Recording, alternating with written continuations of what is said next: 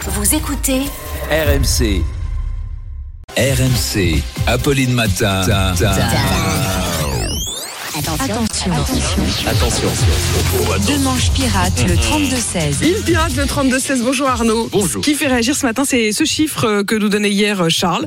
40% des Français ont déjà fouillé dans le téléphone portable de leur partenaire. Et oui, on a eu même beaucoup d'aveux hein, sur cette tentation au 32-16, notamment Étienne de Metz qui nous dit « On a tous ce genre d'envie. Euh, moi, par exemple, je suis policier et c'est vrai que j'admets, j'aimerais beaucoup fouiller dans le téléphone de Jean-Marc Morandini. C'est vrai que ce serait intéressant au résultat. Évidemment. Brigitte de Paris nous a écrit Bonjour. Je suis une ancienne enseignante du Touquet et mon mari est beaucoup plus jeune que moi.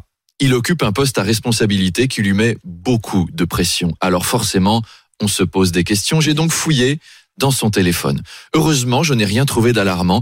Il n'y a que des photos de Kylian Mbappé torse nu et transpirant après les matchs. C'est rassurant de voir que sa passion pour le sport le canalise.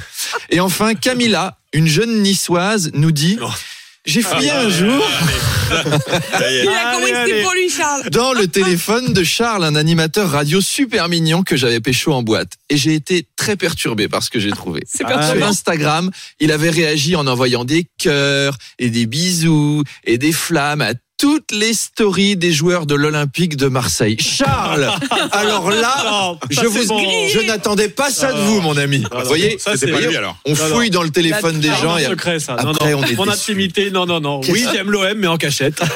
mon cœur se brise en deux quand j'apprends ça. Charles. Allez, à Arnaud tout de à l'heure. Manche, à tout à l'heure.